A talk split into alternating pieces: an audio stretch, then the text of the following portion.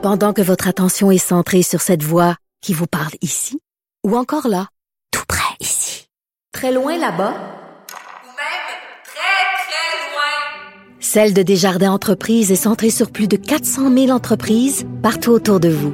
Depuis plus de 120 ans, nos équipes dédiées accompagnent les entrepreneurs d'ici à chaque étape pour qu'ils puissent rester centrés sur ce qui compte, la croissance de leur entreprise.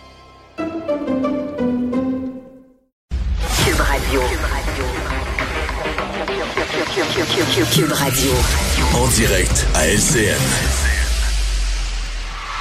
17h27, Mario Dumont, que l'on retrouve dans les studios de Cube Radio à Montréal. Euh, Mario, ce variant Omicron, il est en train de changer un peu là, la, la, perspective des fêtes de Noël, à peu près pour tout le monde, pas juste ici au Canada. Euh, hier, l'intention de M. Legault de dire, ben, ce souhait, en tout cas, qu'on puisse se rassembler à 20-25, c'était peut-être prématuré. là. Ouais, c'est surtout contradictoire avec les messages, euh, mon avis, plus sages, plus appropriés que son ministre de la Santé ou que le docteur Arruda avait passé, disant pas, euh, il avait pas dit il faut paniquer puis on fêtera pas Noël. La personne a dit ça, là. mais ils avaient dit écoutez, on est devant un peu plus d'incertitude, le variant s'ajoute. Déjà qu'on est dans une hausse générale des cas, euh, restons prudents. Le docteur Arruda avait dit on se donne au moins jusqu'au 6 décembre pour voir venir, voir la situation. Moi, je pense que ça pourrait même prendre plus de temps que ça parce que les scientifiques ont dit que ça va nous prendre deux semaines pour avoir une évaluation un peu plus complète euh, du variant Omicron, de sa euh, la, la, dangerosité, donc la sévérité de ce qui peut amener comme complication, la résistance potentielle au vaccin, donc avoir des débuts de réponse là, à ces éléments-là. Ces éléments-là, on nous a dit que ça va prendre deux semaines. Puis sincèrement, je ne sais pas, personne vraiment, ben, il y a un journaliste qui a posé la question, mais il n'y a pas vraiment de pression pour M. Legault à ce moment-ci pour dire ça, pour répondre à ça. Il aurait pu se contenter de, de répéter ce que son ministre de la Santé avait dit.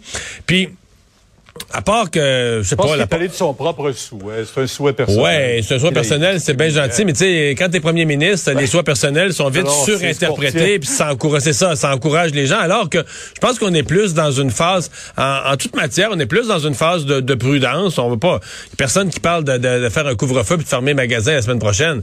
On est plus dans une phase de dire, ouais, je pense qu'il va falloir commencer à faire attention un peu. Puis c'est dans ce sens-là que les messages gouvernementaux doivent aller. Eh, parlant de prudence, justement, aux frontières, euh, l'OMS qui nous dit aujourd'hui, les, gens de 60 ans et plus, ne pas aller à l'étranger, éviter de le faire. Et les frontières chez nous, ceux qui vont aller en vacances à l'extérieur à part des États-Unis, devront passer un test en rentrant chez nous. Oui, oui, c'est ça, là. C'est ça la prudence, c'est ça les éléments de prudence supplémentaires, des petites complications de plus. Ça, revient un peu à ma première, euh, notre premier échange. On, on ferme pas les frontières, on dit plus, plus, de voyage, tout est interdit. C'est pas ça du tout. Mais on dit, oups, il y a un nouveau variant.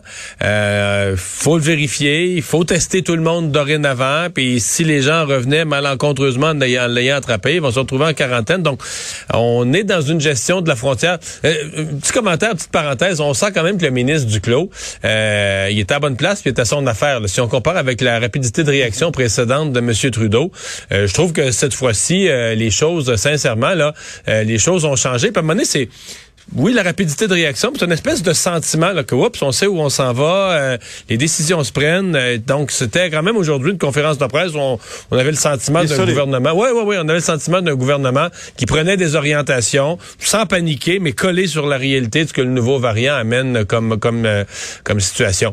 Et dans le cas de l'OMS, ben, d'autant plus que les messages, Mario, les messages ont besoin d'être très clairs oui, parce ben, que les ben, fêtes s'en viennent. Les gens veulent avoir des messages clairs. Oui, parce qu'il y a beaucoup de gens qui avaient l'intention de voyager. Dans le cas de l'OMS, ça n'a pas juridiction, ça n'a pas autorité d'aucune façon sur nous. Non. Mais c'est quand même une petite lumière jaune dans le tableau de bord pour les gens qui veulent voyager ou les gens qui ont des problèmes de santé, etc. De dire, ben, il y a un risque nouveau. Il y a un risque nouveau et supérieur à voyager qu'on connaissait pas il y a, il y a un mois. Un mot sur ces cinq policiers suspendus au SPVM à Québec après les gestes du week-end. On n'avait pas tellement le choix. Euh, ça commençait à être deux événements de la même division de la police, le même soir.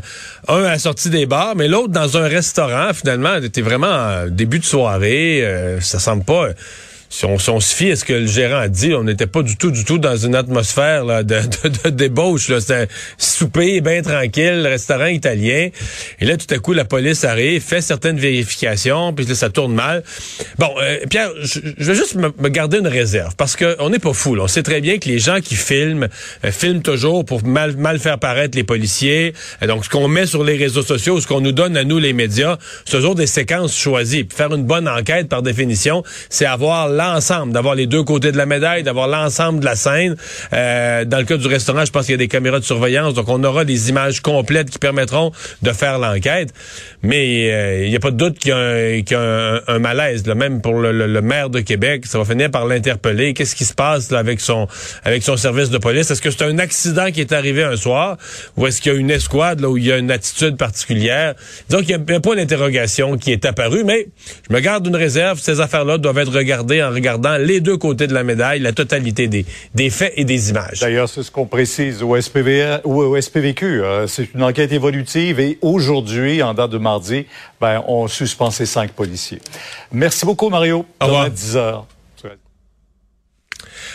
Alors Alexandre, ben c'était la date limite aujourd'hui pour euh, essayer de s'entendre euh, dans le cas des services de garde. La CSN avait dit mercredi 1er décembre, on part en grève générale illimitée euh, s'il n'y a pas d'entente.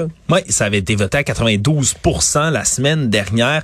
Et là, les discussions ne sont toujours pas arrivées à terme. Et on dit qu'on va Semble continuer. pas rompu non plus. Là. Ils sont Ça pas rompus. Ça négocie encore on dernière disait, minute. Ouais, on disait du côté de Madame Lucie Longchamp, qui est la vice-présidente, le responsable donc de l'affaire, que les discussions pourraient se poursuivre tard ce soir et même dans la nuit pour éviter cette grève générale illimitée qui aurait lieu demain matin dans 400 centres de la petite enfance du Québec. C'est plus de 43 000 enfants qui devront trouver quelqu'un. C'est les centres donc, affiliés à la CSN. Parce que la CSQ, la FIPEC, CSQ, Ouais, FIPEC, Fédération des intervenantes en petite enfance, eux ont écarté l'idée d'une grève cette semaine. ils ont, ils ont aussi un vote de grève générale illimité, mais pas de date dans leur Ouais, cas. il n'y a pas de date qui a été donnée. Ils ont négocié dimanche, hier, jusqu'en soirée également avec le gouvernement. Doivent revenir à la table de négociation jeudi. Du côté de la CSN, il y a d'autres euh, séances de médiation prévues demain et jeudi, qu'il y ait grève ou non. Mais c'est sûr qu'il va falloir qu'ils continuent euh, à discuter s'ils veulent s'entendre parce que, je le dis, c'est 43 000 enfants qui vont devoir trouver un gardien, une gardienne demain. Sinon, ça va mettre bien des parents dans la Mais déjà, les parents, je veux dire, je comprends que c'est bien que ça négocie toute la nuit, mais les parents ont pas le choix là, de trouver une alternative. Tu peux pas te lever demain matin et te dire ah ben ils se sont pas entendus pendant la nuit, j'ai pas de j'ai pas de service de garde. Donc ça place déjà les parents aujourd'hui dans l'obligation euh, de trouver une alternative. Merci Alexandre, merci à vous d'avoir euh, été là. On se donne rendez-vous demain 15h30. C'est Sophie Durocher qui s'en vient. Bonne soirée.